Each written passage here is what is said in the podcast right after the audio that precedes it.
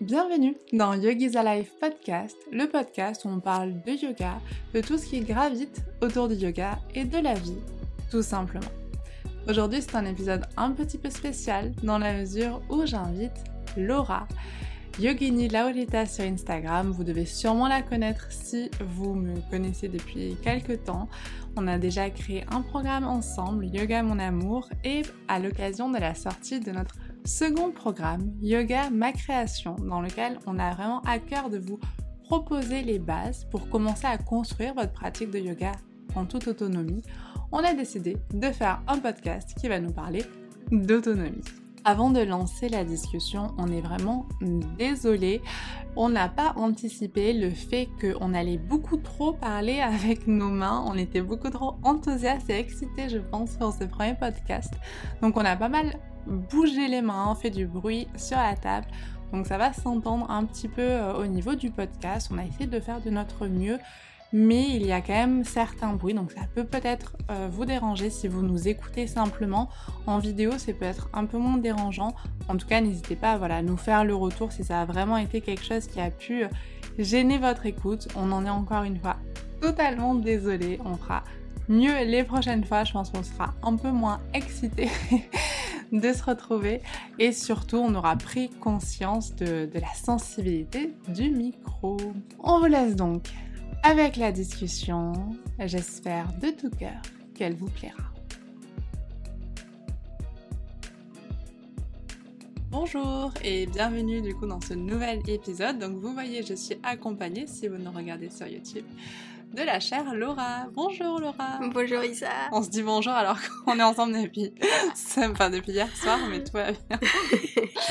donc aujourd'hui, on va parler de autonomie. Voilà, donc autonomie en yoga. Donc on va avoir trois parties dans ce mmh. podcast. La première partie, on a pensé que c'était bien de prendre un temps pour poser les bases, mmh. donc définir un petit peu l'autonomie. Ensuite, on va parler des difficultés qu'on peut avoir autour de l'autonomie. Ensuite, la troisième partie, ça va vraiment être l'autonomie et le yoga. Donc, Quand même. Voilà. vous savez que si vous êtes là, il y a toujours un petit peu de yoga. Et ensuite, on finira par une conclusion et ouverture. Donc, installez-vous ou continuez de faire ce que vous faites, les courses, marcher, que sais-je. Et on va pouvoir tout de suite commencer par nos définitions de l'autonomie. Alors, je te laisse commencer. Alors, vous savez peut-être que je fais des études en ergothérapie et c'est vrai que en ergothérapie, tout ce qui va être autonomie, dépendance, indépendance, en fait, c'est un vocabulaire qu'on utilise très très mmh. fréquemment. Sauf que pour bien l'utiliser, il faut bien comprendre de quoi on parle. Donc c'est vrai que en ergothérapie, l'autonomie pour nous, ça va être la liberté de faire des choix en considérant des éléments internes et externes et d'agir en fonction de ceux-ci. La dépendance, ça va être le fait d'avoir besoin d'aide pour réaliser les actes de la vie quotidienne dans la, dans la vie de tous les jours et de manière satisfaisante. Donc c'est vrai qu'on voit parfois que finalement, on peut être autonome avec une dépendance. Et je trouve que c'est important, parce que c'est vrai que dans le vocabulaire courant, moi j'ai souvent dit je veux être indépendante, alors qu'au final, ce que je voulais vraiment, c'était être autonome. Mmh. Mmh. Et je pense que c'est parfois important de bien placer les bases pour comprendre de quoi on parle. Complètement. Oui, c'est vrai, c'est vrai. Et, c'est intéressant parce que sur le côté, bah, du coup, je vais parler euh, de ce que je connais un petit peu plus, c'est-à-dire la philo. Et c'est vrai qu'en philo, on a peut-être parfois aussi... bon, déjà, en philo, il faut, faut bien définir ces termes. Mais moi, ça m'évoque, tu vois, cette partie de la connaissance de soi. Mmh. En fait, quand je pense à, ben, finalement, dans autonome, il y a ce auto, c'est quelque chose qui nous amène vers le soi. Et donc, dans la connaissance de soi, la gestion de soi-même, effectivement, ne veut pas dire ne pas dépendre des autres, mmh être toujours dans, dans, l'interdépendance, que ça soit bah, typiquement dans les philosophies du yoga, quand on parle d'impermanence, ou même quand on parle des concepts, je sais pas si ça vous parle, mais comme le dharma, il y a vraiment cette notion de du collectif peut-être, ou de notre place au sein de quelque chose de plus grand que nous.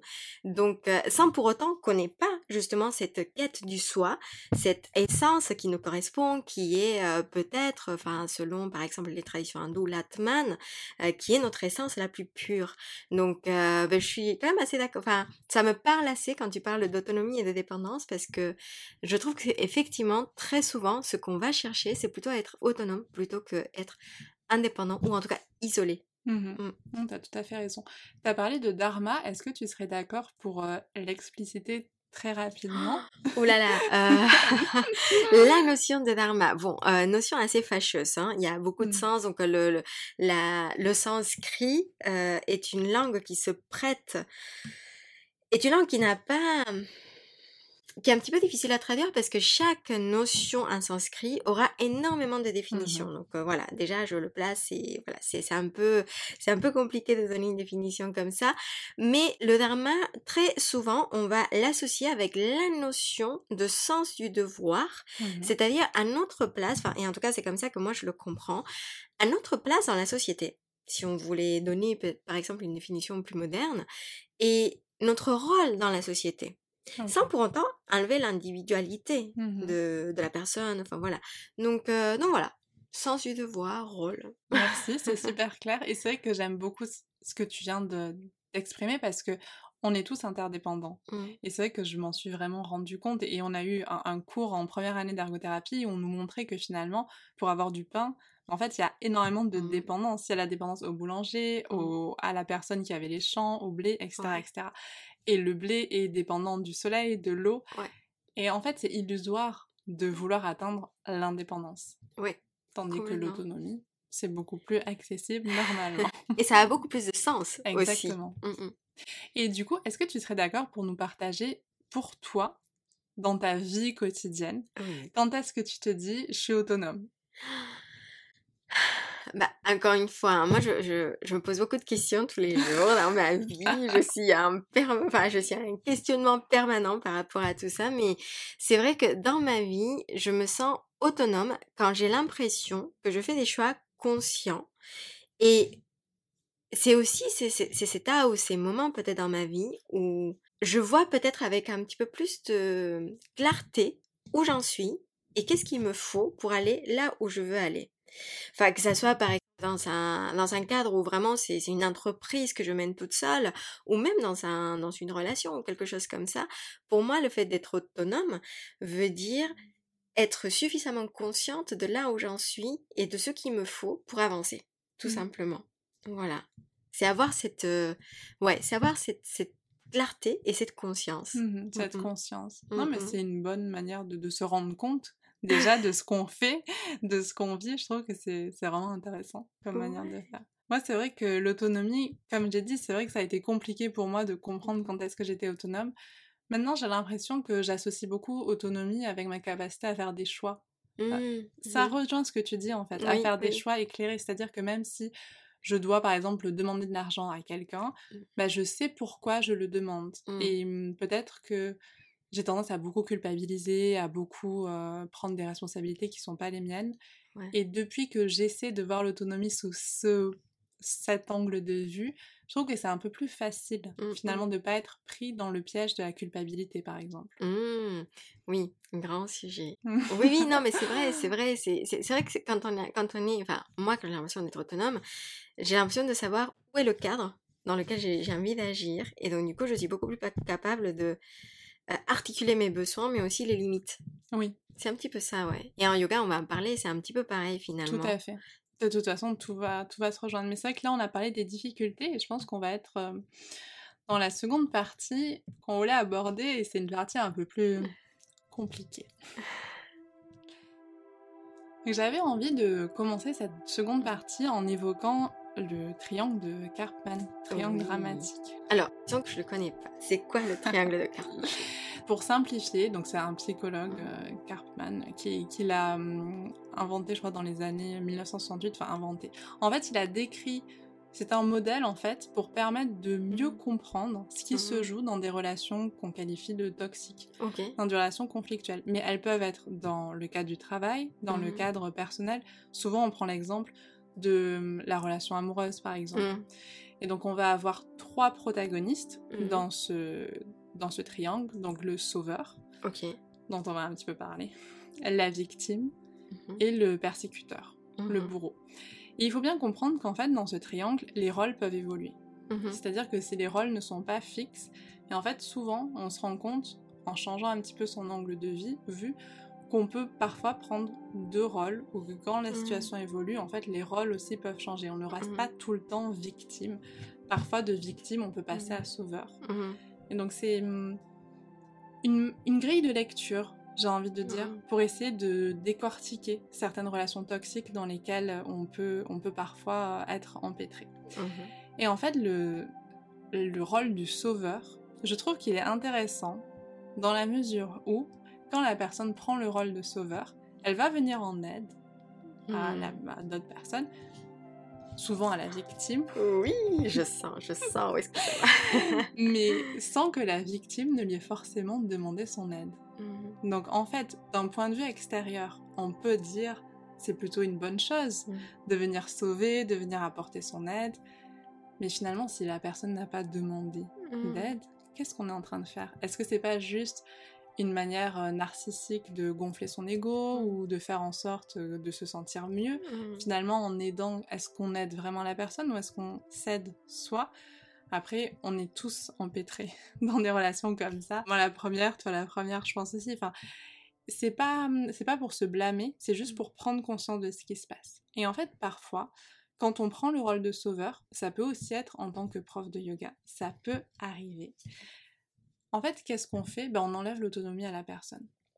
On s'impose à elle comme ayant nous les Mhm. réponses, Mhm. ou en tout cas comme étant la seule personne capable d'être sauvée. Et si on a en Mhm. face de nous une victime, dans ce cas, la personne va accepter le fait qu'on lui enlève son propre euh, libre arbitre, en Mhm. quelque sorte. Mhm. Oui, alors bien évidemment, là, peut-être on parle des, des extrêmes, mais c'est vrai que quand on parle des, euh, ben, de ce qu'on fait, c'est-à-dire euh, des professeurs de yoga, on, on a très souvent, et moi, je, enfin, moi la première, c'est vrai que très souvent, ça part d'une bonne intention. Quand on a envie de, d'enseigner le yoga, de proposer ça comme pratique, on a envie d'aider les autres. Je pense qu'il y a beaucoup de ça quand on, voilà, quand on part euh, dans ce type de, de profession. Mais il faut faire attention, justement, comme tu dis, à ne pas rentrer dans ce rôle, rôle qui ne nous appartient pas et rôle qui de toute façon ne nous définit pas Mm. par essence aussi. Donc il faut faire du yoga quand on pratique, quand on est dans ce rôle de yoga, euh, pour ne pas se mettre vraiment dans cette relation, je suis prof de yoga parce que j'ai envie de sauver le monde presque. Et donc je vois pourquoi tu parles de ça, effectivement. Et parce qu'on a tout... Enfin, je pense que la plupart des profs de yoga, et peut-être toi aussi, on vient au yoga dans l'enseignement, je veux dire, dans l'idée de d'apporter quelque chose. Oui. Et c'est très, c'est très bien, c'est très noble, tout ce qu'on veut. Mais il faut toujours avoir en tête que l'enfer est pavé de bonnes intentions. C'est-à-dire que si on pense faire le bien, jusqu'où on va aussi Mm. parfois dans Mm. l'accompagnement au niveau des élèves. Et là, je pense que c'est une porte d'entrée pour parler des ajustements, qui sont un grand, grand, grand sujet, tant au niveau de l'autonomie que au niveau du consentement. Enfin, Il y, a, y a beaucoup de choses en fait qui se jouent au niveau des ajustements. Est-ce que tu veux commencer un petit peu à exposer toi ton point de vue vis-à-vis des ajustements? Mais oui, bien sûr. Alors, euh, si, euh, si vous connaissez aussi, vous avez déjà pratiqué avec moi, vous savez que je n'ajuste presque pas. Bon, déjà, j'a- j'adore enseigner en ligne. D'une part, parce que je trouve que ça permet effectivement de, de, de mettre une barrière physique, Mhm. euh, enfin, par définition, dans l'enseignement, mais ça permet aussi à l'élève d'avoir son espace. Oui. Et ce n'est pas forcément quelque chose que je voudrais euh, faire évoluer, hein, parce que j'adore enseigner en ligne, mais même quand je le fais en présentiel, j'ai l'impression que les personnes qui sont à partir du moment où je ne suis pas dans leur univers, dans leur, sur leur tapis, près d'eux, bah, ils sont peut-être, et ça c'est mon impression, hein, Mhm. parce que moi aussi, du coup, si je me place à nouveau dans cette place du sauveur, j'aurais peut-être parfois l'impression qu'ils ont besoin de moi, Mhm. ou qu'ils sont tout seuls, ou qu'ils sont... Alors que je peux utiliser ma voix pour les guider, pour proposer, pas, pas pour euh, imposer une pratique, une posture, etc.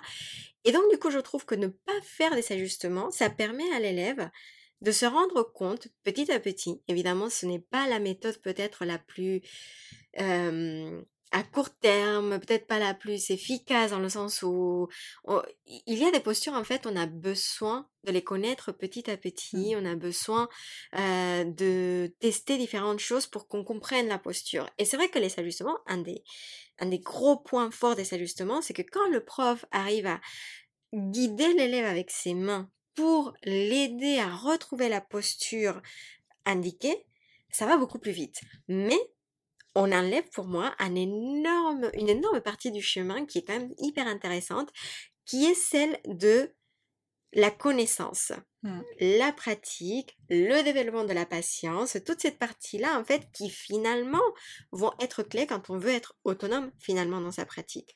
Parce qu'à partir du moment où mes élèves, moi, c'est un petit peu aussi le but euh, de, des cours euh, que je donne, des programmes qu'on fait ensemble, c'est d'accompagner finalement les personnes qui pratiquent avec nous pour qu'elles deviennent autonomes.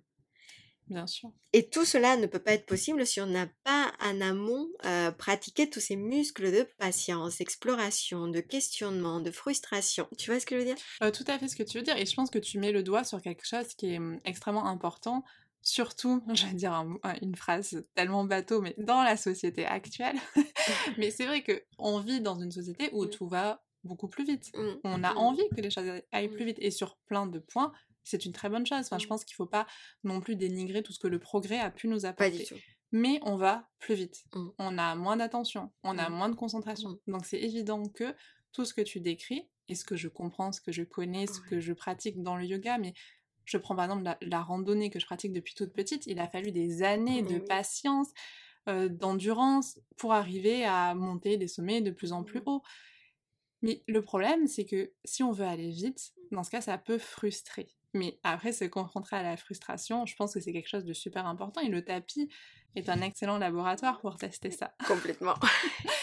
Après, c'est vrai que, juste un, comment dire, on peut nuancer un peu au niveau des ajustements euh, manuels. Moi, c'est quelque chose que j'aimerais mettre de plus en plus en place, que Mhm. j'arrive pas toujours, parce que parfois, en effet, comme tu dis, ajuster pour reproposer en fait une posture plus adaptée à la personne ou juste accompagner le Mhm. mouvement, ça peut aider beaucoup plus. Après, c'est vrai qu'au niveau tout ce qui est guidance euh, tactile, en fait, guidance Mhm. au niveau du toucher, peut être intéressante dans la mesure où, au lieu d'amener l'élève dans le sens du mouvement au, niveau des ajustements, on peut, je, prends, je vais prendre un exemple très simple, la posture du guerrier de- au niveau de la jambe avant. Mhm. Souvent, pour certains élèves, on va avoir le genou qui rentre vers l'intérieur. Mhm. Parfois, c'est quelque chose de morphologique, c'est-à-dire que morphologiquement, les genoux rentrent un petit peu, mais parfois, c'est juste que on n'a pas suffisamment mis de tension dans les adducteurs pour pousser un petit peu le genou vers l'extérieur. mm, Donc là, de mettre la main vers l'extérieur du genou et d'indiquer à la personne pousse Mhm. vers ma main, ça peut être en fait le meilleur des deux mondes. C'est-à-dire qu'on donne, comme tu l'expliques, et je comprends la guidance verbale, et à la fois on amène un élément de toucher kinesthésique avec la main pour que la personne comprenne plus facilement. Parfois, ça peut être plus simple de comprendre. Et ensuite, il y a aussi autre chose que moi j'ai redécouvert en reprenant les études, mais en fait, on a tous des moyens d'apprendre, Mhm. de mémoriser, de comprendre différemment. Mhm. Et pour certaines personnes, l'oral est idéal, parfois ça va être le visuel, Mhm. donc parfois ça peut être aussi tout intéressant. Au lieu d'ajuster les lèvres en arrivant avec nos papates et en bougeant le bassin sans demander quoi que ce soit. Bon, bref, ça, j'espère qu'on le fera pas, mais voilà. Au lieu de faire ça, on peut montrer, juste montrer, bah voilà, au lieu d'avoir le bassin tourné, hop, on peut le mettre. Et ça, ça peut être très intéressant. Mm. Et hum, je me souviens, par exemple, lors de la retraite, il y a eu une élève qui nous a dit, bah, moi, j'aime bien quand je vois le modèle, quand je vois sur une personne. Et en fait, dès qu'on a des personnes qui nous disent ça, tout de suite, on sait quel canal de communication préférentiel on va utiliser. Et ça, pour moi, c'est un bon exemple d'autonomie. C'est-à-dire que chacun dit, en fait, ce qu'il veut et ce Mhm. dont il a besoin. Oui, bah complètement, mais c'est ça. Et c'est vrai que, mais, mais c'est là où tu, tu parles de quelque chose qui pour moi est très important parce qu'on a, on en parle depuis le début. Et typiquement, quand on parle de- du triangle de Karpman, la question du dialogue, Mm. de poser la question, de savoir si quelqu'un, ce ce n'est pas que, qui, alors, il n'y a pas que ça dans les relations, mais ça peut, euh, quand on parle du triangle de, de Karpman, c'est parce que ça peut arriver. Oui. Et donc, effectivement, dans un cours de yoga, le prof peut très facilement, parce que voilà, ça part des bonnes intentions, on l'a déjà, on l'a déjà dit, ça peut plus facilement partir vers une position de ce qu'on appelle le sauveur. L'élève qui n'a peut-être pas autant de connaissances euh, euh, corporelles, du yoga, des, de la pratique, des postures, etc., bah, il peut partir plus vers l'angle du, euh, vers le personnage du sauveur. Mais alors, pour briser du coup ce cycle, c'est vrai que là, tu, tu parles d'un truc important qui est le dialogue. C'est-à-dire, mmh d'abord, demander à l'élève comment il se sent, qu'est-ce qui se passe? Prendre le temps pendant le cours de dire, bon, se rapprocher de l'élève et peut-être lui dire comment ça va, comment tu te sens, à partir de là lui proposer. Et puis même, je pense que là aussi on parle, parce que quand tu parlais de la retraite, c'était un cadre où on pouvait discuter, débriefer, de tout ce type de choses, mais ça parle aussi de l'importance parfois quand on est prof de yoga de connaître ses élèves, de rester peut-être un peu avant, un peu après le cours, pour savoir ce qui va les aider et quels sont les outils qu'on va pouvoir mettre à disposition pour mieux les accompagner dans leur autonomie de la mmh. pratique? Mmh. Et moi, je me souviens de mmh, quand je donnais des cours en Haute-Savoie, je prenais des cours de yoga à Yangar avec plusieurs élèves à moi. Et donc, en fait, c'est extrêmement intéressant aussi de voir les élèves euh, réagir avec un autre prof euh, dans un autre contexte parce qu'on a beaucoup plus le temps d'observer. Donc déjà, continuer à prendre des cours, ça c'est toujours bien que ce soit en vrai ou en ligne quand on, quand on enseigne, mais aussi parfois si on a la chance de se retrouver avec des élèves en tant qu'élève, ça peut être un super moyen en fait de d'arriver à galaner plein d'informations. En fait, il faut voir que c'est un peu la déformation que j'ai là depuis que j'ai je fais mes études d'ergothérapie, mais on nous demande énormément d'observer. Mmh Et en fait, au plus on observe, en fait, on a déjà des réponses. Parfois, poser des questions, c'est vraiment intéressant, mais parfois, avec l'observation, mmh. juste affiner un petit peu son observation, l'écoute active, c'est des clés, en fait, qui vont aller dans le sens de l'autonomie, en fait, pour tout le monde. À la fois pour les élèves, parce que l'élève, mmh. quand il va voir qu'on le connaît, entre mmh. guillemets, dans ce cas, il va être beaucoup plus en confiance, il va peut-être oser davantage poser des questions, il va davantage oser être autonome en faisant des choix éclairés.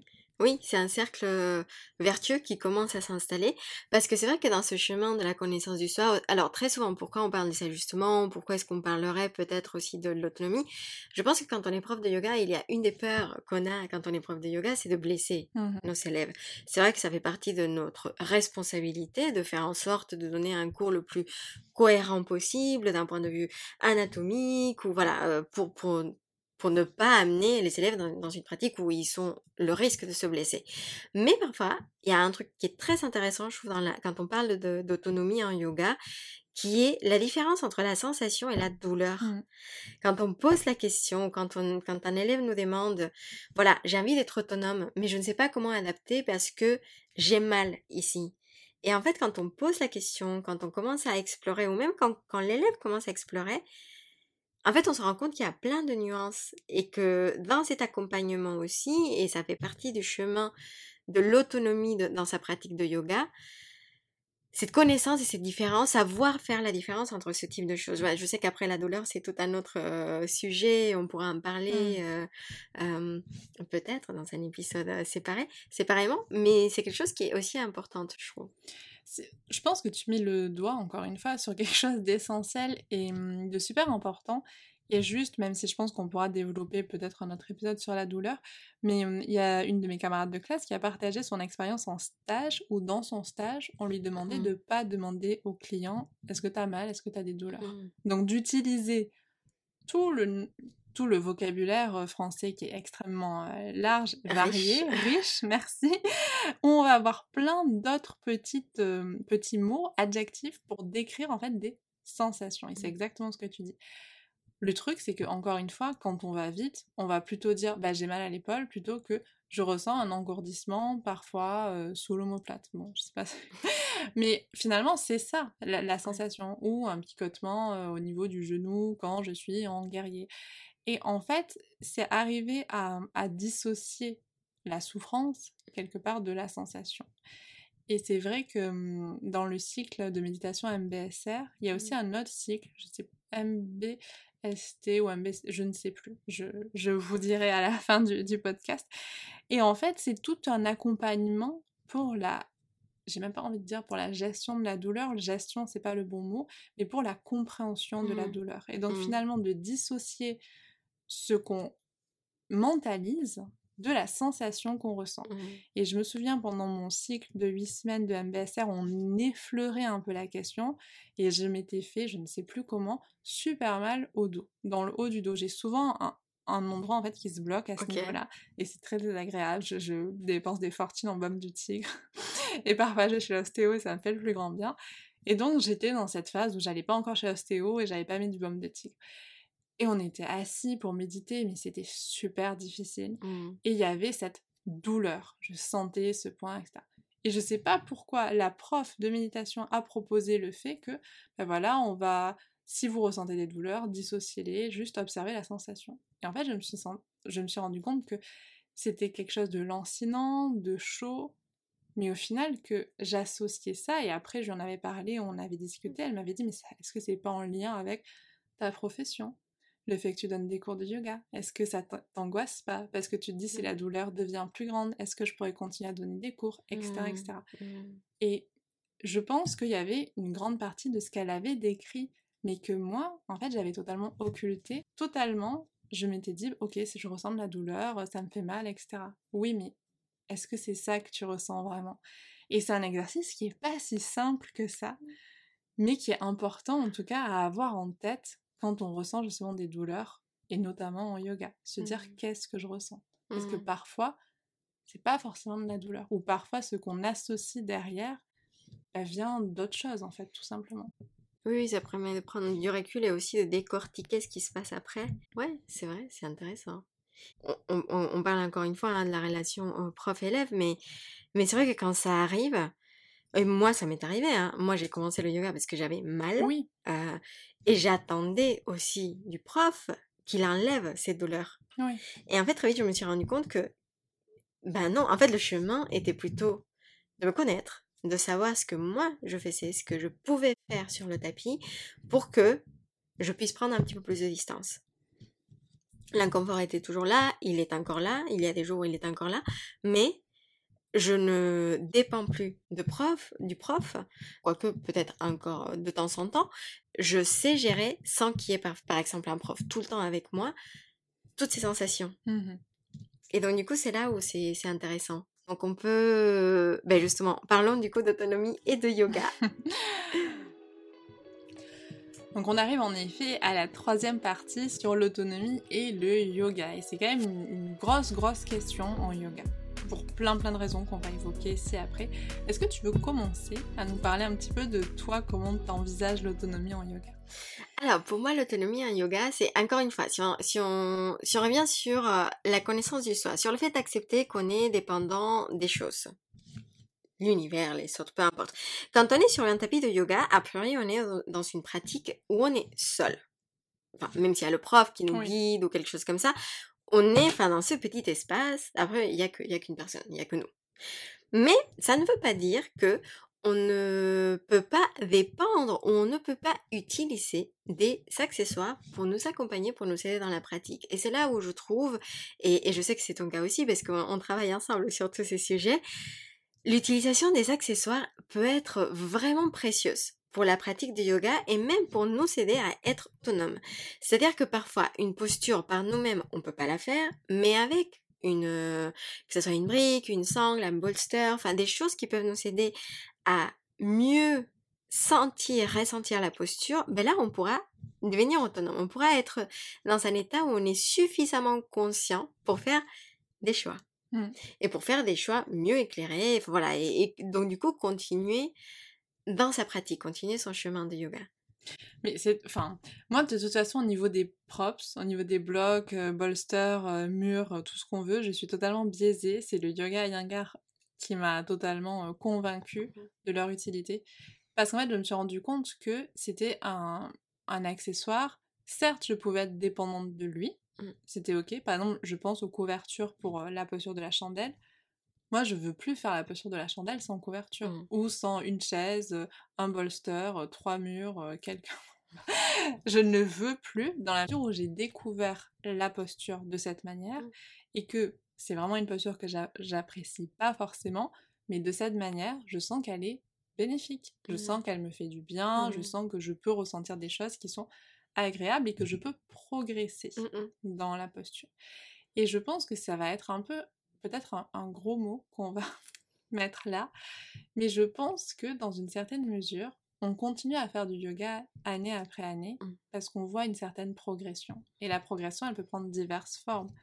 Ça peut être plus de connaissance de soi, ou une mmh. connaissance de soi un peu plus éclairée. Ça peut être plus de compréhension, plus de maîtrise mmh, dans les asanas. Je pense qu'on peut dissocier aussi la performance de la progression. Ah oui, complètement. La progression, c'est tout simplement pour moi quelque chose qui t'indique que tu avances dans ta pratique. Alors très souvent, il y a, des effets secondaires, c'est-à-dire qu'on va voir peut-être des bénéfices au niveau du corps, au niveau de la santé, au niveau, au niveau de plein de choses, mais au bout d'un moment, c'est vrai que si on pratique on est, si on est sérieux hein, dans notre pratique de yoga, on va progresser. Sans forcément, et toujours se rappeler que la progression n'est pas, voilà, j'arrive à faire une posture de dingue, parce que c'est toujours pas mon cas, hein, il y a plein de postures que j'arrive pas du tout à faire. Mais effectivement, il y a, il y a quelque chose de très important dans l'idée de progresser. Et parfois, le yoga, je trouve, peut être à nouveau un laboratoire qui nous permet de faire ça, de cultiver un état d'esprit où on a envie de progresser. Encore une fois, la progression peut être mentale, pas forcément physique, mais effectivement, ouais. Et toi, justement, est-ce que tu voudrais nous partager un petit peu là où tu as vu des progressions depuis que tu pratiques? Oui, alors moi je sais que par exemple, je bah voilà, il y, a des postures qui sont complètement pas du tout accessibles pour moi parce que voilà, amplitude de mouvement par rapport à certaines articulations. Il y a des postures qui sont encore très difficiles physiquement pour moi, mais parce qu'il y a aussi un élément peur. Je parle des, des inversions par exemple. En revanche, quand je pratique des inversions avec, euh, avec des, des accessoires, hein, ça peut être la, la chaise euh, qui est utilisée, je ne sais plus comment on l'appelle, euh, cette ah, chaise qui nous, le fit-up, pour, ben, je peux ressentir les, les bienfaits d'une inversion mmh avec un fit-up et, et j'ai pas l'impression que ça m'enlève à, que ça n'enlève pas de mérite par rapport à, à, à, ce que je fais dans cette posture quand je suis sur le fit-up, par exemple. C'est un autre, c'est un autre accessoire, mais il y a énormément de postures d'équilibre. J'utilise des blocs ou j'utilise des supports pour placer ma main, pour placer un pied, pour voilà. J'adore moi le yoga restauratif, le mmh. yin, etc. Bah, moi, ce que je cherche, ce n'est pas vraiment une, progression peut-être physique qui vient, hein, qui, est un effet secondaire parce que je, bah, je suis prof de yoga, je pratique depuis longtemps, je pratique régulièrement, donc forcément, je vois des progressions physiques dans mes, dans mes postures, mais plus au niveau de L'agitation de monde mental. Je vois par exemple que dans une posture de yin, je suis capable d'être dans une attention de plus en plus subtile. Je suis mmh. capable de euh, maîtriser la sensation et le degré de sensation dans une posture. Pour moi, ça c'est de la progression. Et c'est absolument fascinant. Et on a besoin de plein de, euh, d'accessoires pour arriver justement à, être dans cette... Euh, dans cet état dans la posture où c'est ni pas ni trop ni pas assez mmh au niveau de la sensation. Pareil pour les postures d'équilibre. voilà, je je prends un stémine parce qu'il y a plein de postures qui sont pas du tout accessibles à mon mmh. corps. ouais, c'est intéressant. Mais tu vois ce que tu as dit par rapport au fit-up, ben moi c'est l'inverse. C'est-à-dire que je préfère, enfin c'est bête, hein, mais je préfère pratiquer les inversions bah, avec l'aide d'un mur mmh que d'un dans la ah. mesure où j'ai l'impression que j'ai plus la maîtrise. Ah C'est bizarre, hein C'est-à-dire que j'ai l'impression qu'il euh, y a un truc que j'ai plus. Tu vois ce que je veux dire? Ah oui, c'est intéressant. Ah ouais, c'est intéressant parce que moi, alors, le fit-up, pourquoi, pourquoi j'aime bien le fit-up Donc, je sais que je, quand je suis la tête en bas, je perds complètement, enfin vraiment, je, je eh perds complètement mes repères. Et donc, du coup, on peut me dire, euh, souvent l'indication qu'on me donnait quand j'étais quand je travaillais les inversions avec une professeure, c'était euh, engage ton centre, oui. tes abdos et ne cambre pas trop. J'ai tendance mmh à cambrer beaucoup. Eh bien, quand j'étais la tête à l'envers, tu pourrais me dire ça, je bougeais un genou, un pied. Enfin, je n'ai plus de notion de mon corps. En fait, je ne suis plus capable de dire où est mmh. mon centre, en fait. Et le fit-up, ça m'a aidé à travailler ça. À retrouver ton centre. À retrouver mon centre. Donc, sur le fit-up, je suis à nouveau hein, dans, cet environnement où je suis la tête à l'envers. Ça m'a pris énormément de temps, mais j'étais capable de moduler avec beaucoup plus de conscience le centre, les abdos, à engager les abdos. Et donc du coup, si on me disait, bah, il faut que tu gaines un petit peu plus, mais j'arrivais un petit peu plus. Et maintenant, je le fais sans le fit-up, de façon peut-être un petit peu moins éloquente, enfin sur le corps, mais j'arrive à le, à le faire mieux parce que je l'ai fait grâce au fit-up. Non, mais c'est super... non, non, c'est super intéressant. Mais je trouve que les inversions, à ce que tu dis, on a la tête en bas, on comprend plus. Ça m'a fait penser à, un, événement qui m'est arrivé dans un atelier d'acro-yoga. Pendant quelques temps, j'ai pris des cours d'acro-yoga, c'était très sympa. En plus, on les faisait au parc quand il faisait beau. Et je me souviens du, du prof, du coup, qui était avec ma copine Émilie. Désolée, mais c'était, c'était vraiment trop, trop drôle. Et en fait, elle avait elle était dans une posture, enfin, si vous avez déjà vu l'acro-yoga, c'est toujours des ah. trucs totalement incroyables. Ça a l'air trop bien, mais ça... bah, si tu veux, on en parle. Et elle avait la tête en bas, donc elle avait la tête en bas. Et ensuite, le prof lui demande de pousser la tête en arrière ou que sais-je. En fait, l'indication, nous, mmh. on comprenait, c'est-à-dire, nous, mmh. on regardait la posture parce qu'il fallait ensuite qu'on la fasse. Ça, on n'a jamais réussi. Donc on comprenait ce qu'il voulait dire. Sauf que la copine qui était en bas, comme nous ça nous arrive à chaque mmh. fois, ne mmh. comprenait plus ce mmh. qu'il disait. Donc, donc en fait, elle essaie de passer la tête là où ça rentrait pas, donc elle lui donnait des coups au niveau de son entrejambe, enfin je vous raconte. Et nous, au lieu d'essayer de l'aider, on était morts de rire. C'était vraiment, c'était comique. Et ensuite, il y a des gens qui se sont arrêtés, qui nous ont dit, mais qu'est-ce que vous faites? On donne la torture. Enfin, c'était vraiment un grand moment. il y avait un chien qui a piqué des chaussettes. Enfin, c'était du grand n'importe quoi. Mais oh, pour moi, ça illustrait ce truc de quand on a la tête en bas, on sait mmh. plus où on habite. Mmh. Et c'est très très très perturbant au niveau des mmh. inversions. Et c'est vrai que moi, j'ai tendance à préférer pratiquer les inversions au mur, même quand ça va, même quand je sais que je pourrais les pratiquer en dehors du mur, parce que ça m'offre une stabilité, parce que je sais jamais ce qui va arriver en fait. c'est dingue. C'est une enfin, c'est l'illusion du contrôle, mais qui te permet peut-être, et c'est ça qui est bien, c'est que tu sais que c'est ce qu'il te faut voilà. pour pratiquer en toute conscience. En fait, et, et c'est là où je trouve que c'est intéressant peut-être aussi de, de, revenir déjà à, au pourquoi du comment? Mmh. Finalement, quand on pense à l'autonomie en yoga, pourquoi est-ce qu'on voudrait faire du yoga et pourquoi est-ce qu'on voudrait faire du yoga tout seul? Et la réponse sera différente pour toute, euh, pour chaque personne et ça sera très personnel.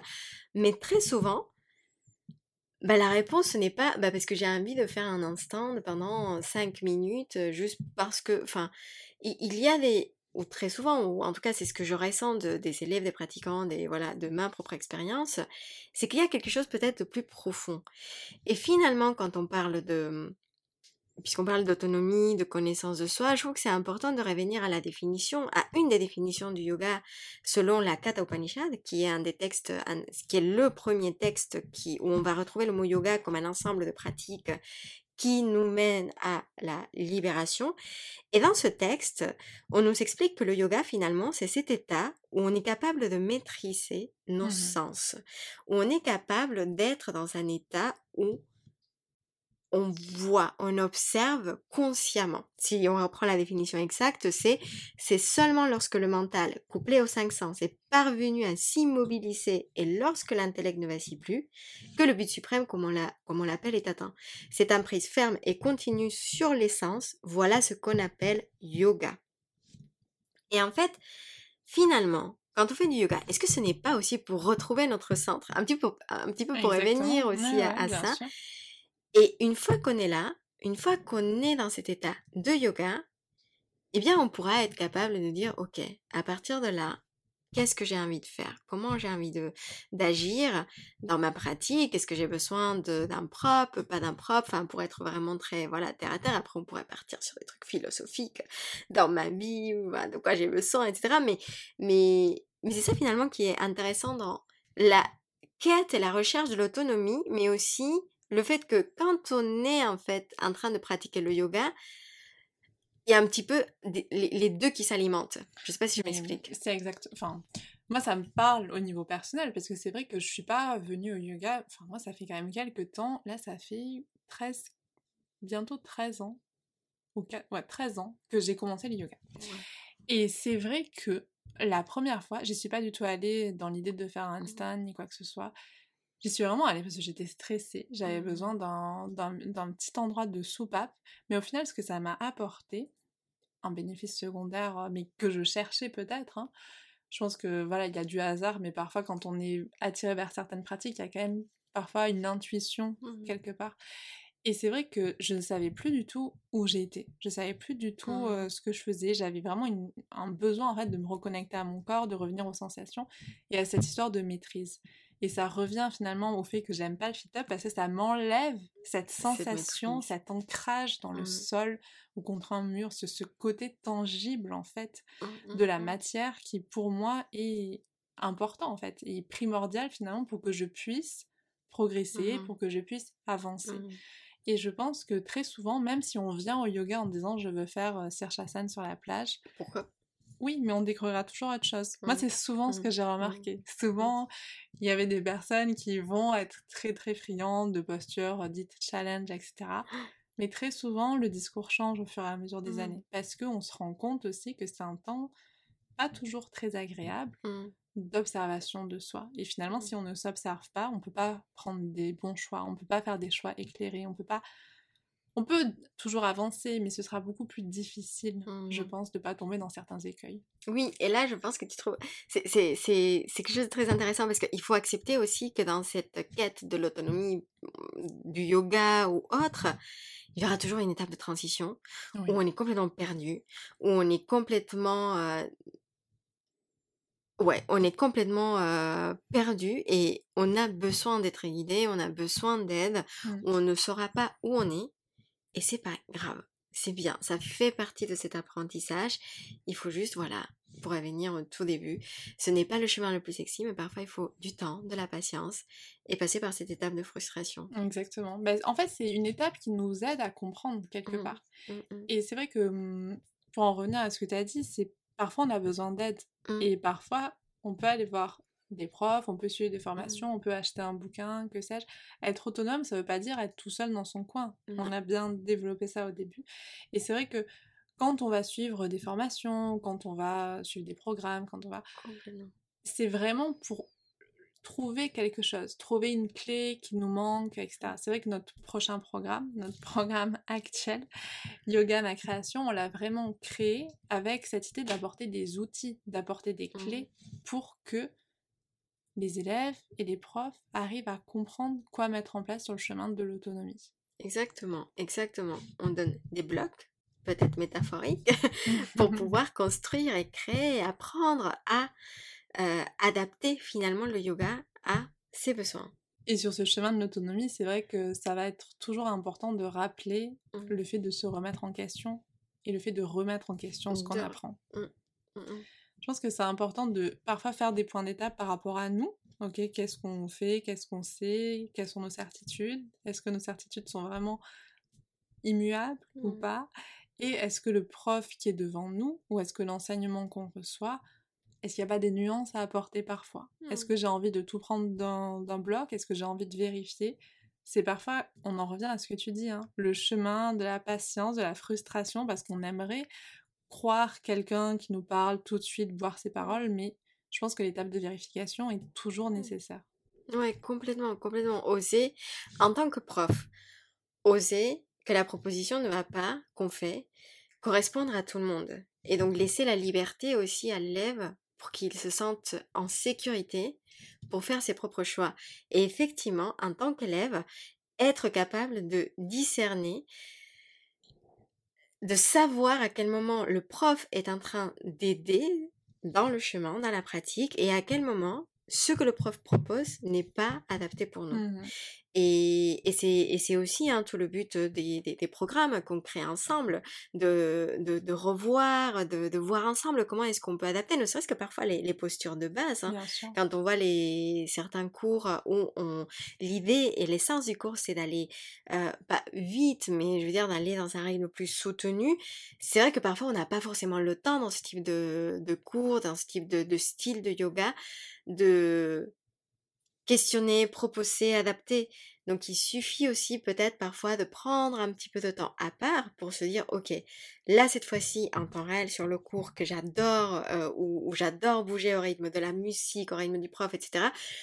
je me sens pas forcément bien, donc j'ai envie de faire quelque chose qui me correspond plus, mais j'ai envie de savoir et d'explorer ce qui ne va pas, Mmh pour savoir ce que je pourrais faire à la place de en live, le cas échéant. Et, et c'est pour ça que et c'est pour ça qu'on propose, c'est pour ça qu'on crée ce type de programme. C'est vraiment un accompagnement. Ce n'est en aucun cas un substitut, par exemple des des, des, des cours que les, que les que vous suivez, enfin ou que les gens suivent en studio, en ligne, etc. Mais le fait de pouvoir poser de questions, de se sentir vraiment à l'aise pour se questionner, c'est quelque chose aussi qui va être fondamental dans ce chemin vers l'autonomie Mmh. euh, de sa pratique. C'est pour ça d'ailleurs qu'on a créé les lives. Voilà, c'est ça. C'est la nouveauté finalement par Mmh. rapport à Yoga Mon Amour. Mmh. On a vraiment envie de créer euh, des rendez-vous lives, donc six rendez-vous, donc qui sont thématiques et où on a vraiment envie d'échanger avec vous, de proposer aussi en, en début de live des, des sessions un peu plus d'approfondissement sur un sujet qu'on a choisi, enfin qui nous semble en tout cas hyper important toutes les deux. Et ensuite de pouvoir échanger. Parce que c'est vrai que, comme tu dis, on n'a pas toujours le temps de poser des questions. Mmh. Mais c'est normal et c'est ok. Et voilà, après on a une vie, on peut pas prendre 4 heures forcément euh, tous les jours pour avoir euh, 1000 questions au niveau du yoga. Et du coup, c'est un complément, comme tu l'as bien expliqué, de tout ce qu'on fait à côté, de notre pratique.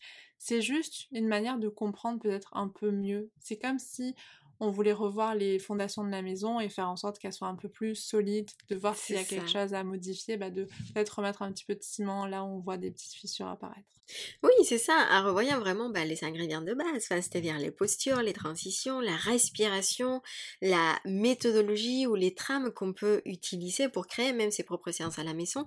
Euh, ce sont des choses vraiment qui nous tiennent à cœur et Mm. qu'on a envie de, bah, de partager avec vous. Et, euh, et c'est pour ça finalement qu'aussi on en parle beaucoup euh, dans les programmes, euh, enfin on parle beaucoup d'autonomie euh, et de tous ces sujets qui sont Mm. passionnants. Ça, c'est sûr. Je pense qu'on va tranquillement partir vers la conclusion. Oui, il est temps. C'est vrai que pour conclure cet épisode, on avait envie de faire un rappel, mais très important, sur l'apprentissage. Mm. Apprendre prend du temps. Apprendre à être plus autonome prend du temps. Et c'est parfois frustrant. On a parfois envie que ça aille plus vite. Parce que peut-être qu'au fur et à mesure qu'on grandit, on perd cette capacité de débuter, Mm. cet esprit du débutant. Et peut-être se rappeler que rien n'est fait en un jour et que tout va demander de la patience, que tout va générer des frustrations et qu'on va évoluer au fur et à mesure suivant ses phases, suivant ses stades, pour petit à petit pouvoir placer les briques, pour reprendre ta belle image, Laura, de placer vraiment une fondation solide Mm. pour notre pratique. Oui, complètement. Pour revenir à la définition autonomie et dépendance, donc oui, parfois on a besoin d'aide et c'est bien d'être accompagné par des profs, tout en sachant que vous soyez, si vous nous écoutez ou si vous nous regardez, euh, prof ou élève, tout en sachant que le rôle du prof est un rôle qui est assez particulier, est un Mm. prof de, est, est un, est un rôle de guide, euh, de quelqu'un qui va proposer et devenir autonome dans sa pratique, c'est de savoir quand est-ce qu'on peut demander de l'aide au prof, quand est-ce qu'on peut prendre justement les conseils et quand est-ce que on n'est pas forcément aligné avec ce que ce qui nous est proposé. D'ailleurs à ce sujet, on aura une conversation qu'on va partager avec vous très bientôt autour de ce qu'on appelle les gourous, qu'est-ce que c'est, etc. Donc euh, voilà, euh, restez euh, Restez connectés. Exactement. Mais finalement, comment est-ce qu'on peut faire? Parce que c'est, ça ça peut paraître simple de se dire oui, ça prend du temps, Oui. c'est difficile, être autonome. C'est quoi la clé? La clé, je pense qu'il y en a plusieurs. Non, mais c'est vrai, il n'y en a pas qu'une en fait. Et c'est vrai que c'est dommage. Enfin, parfois, je pense qu'on a, on cherche une recette Mm, miracle. mm. Et ça, moi, j'avais aussi expérimenté en naturopathie. On va chercher le truc Mm. qui fait tout. Mais il n'y a pas un truc qui fait tout. Et en fait, la chose la plus difficile, et c'est quelque chose que je vois aussi en ergothérapie, ça va être parfois l'environnement, ça va être parfois l'état d'esprit, ça va être parfois... Enfin, il y a plein, plein, plein de facteurs qui influencent. Et c'est vrai qu'il y a un facteur qu'on pense peut-être être euh, acquis, enfin qu'on ne peut pas modifier, alors qu'on peut le modifier, ça va Mhm. être notre état d'esprit, notre état Mhm. d'esprit vis-à-vis de l'apprentissage. Mhm. Combien de fois on peut se dire, non, mais de toute façon, moi, j'apprends pas vite. En fait, qui nous a dit ça? Est-ce que c'est nous qui nous sommes auto-mis cette étiquette? Est-ce que c'est un prof qui nous l'a mise? Au final, tout peut être, tout peut être modifié. Notre cerveau a cette plasticité cérébrale qui est extraordinaire, qu'on ne comprend pas exactement comment est-ce que ça peut aussi bien fonctionner, mais ça fonctionne. Mmh. Donc on peut modifier nos réseaux d'apprentissage, on peut modifier peut-être en grande partie notre état d'esprit. Et ça, c'est vrai qu'on a envie d'avoir une discussion avec vous sur ce sujet, sur un, autour d'un livre qui nous a toutes les deux beaucoup, beaucoup plu, qui Mmh. nous a changé quand même certaines petites visions qu'on avait, le livre Mindset de la chercheuse Carol Dweck, qui est vraiment super intéressant. Excellent. Et on pourra aussi lier tout ça au yoga, parce que Tout à fait. en yoga aussi, les questions d'état d'esprit sur notre tapis. Complètement. Donc on se retrouve pour la prochaine discussion. On se retrouve pour la prochaine discussion. Merci, beaucoup Laura. Merci. C'était un plaisir de t'avoir. Ah, c'est toujours un plaisir d'être chez toi en plus. À bientôt. À bientôt.